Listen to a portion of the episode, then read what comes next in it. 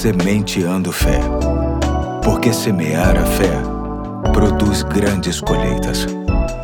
Olá, hoje é quarta-feira, dia 20 de julho de 2022, dia do amigo. E aqui é o pastor Eduardo e chamo sua atenção para mais um ponto da nova série que se chama de Força em Força, que hoje tem como texto básico o Salmo 37, versículos 23 e 24, que lemos assim: O Senhor firma os passos de um homem quando a conduta deste o agrada, ainda que tropece, não cairá, pois o Senhor o toma pela mão. Temos aprendido que uma das maiores bênçãos que podemos receber de Deus é a sua força espiritual, que é capaz de atingir as emoções e até o físico de uma pessoa. O texto de hoje é um bálsamo neste sentido. Nos mostra que vale a pena aprendermos os valores de Deus e praticá-los. Mostra que, andando como Deus quer, caminhando de fé em fé e de força em força, ainda que venhamos a falhar, o Senhor nos tomará pela mão e nos levantará a fim de que prossigamos sem olhar para trás. Queridos,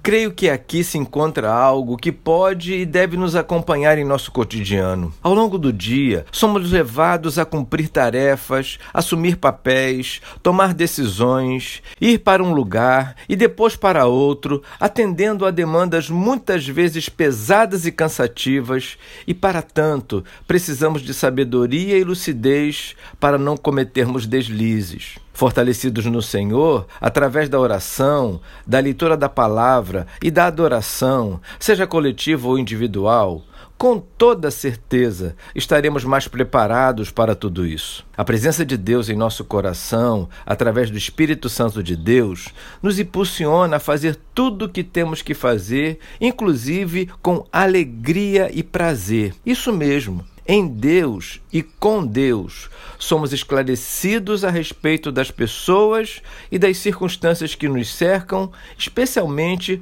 por entender que tudo faz parte do propósito de Deus para conosco. É com este entendimento que conseguimos compreender o que realmente significa o versículo 28 de Romanos capítulo 8, que diz assim: Sabemos que Deus age em todas as coisas para o bem daqueles que o amam, dos que foram chamados de acordo com o seu propósito.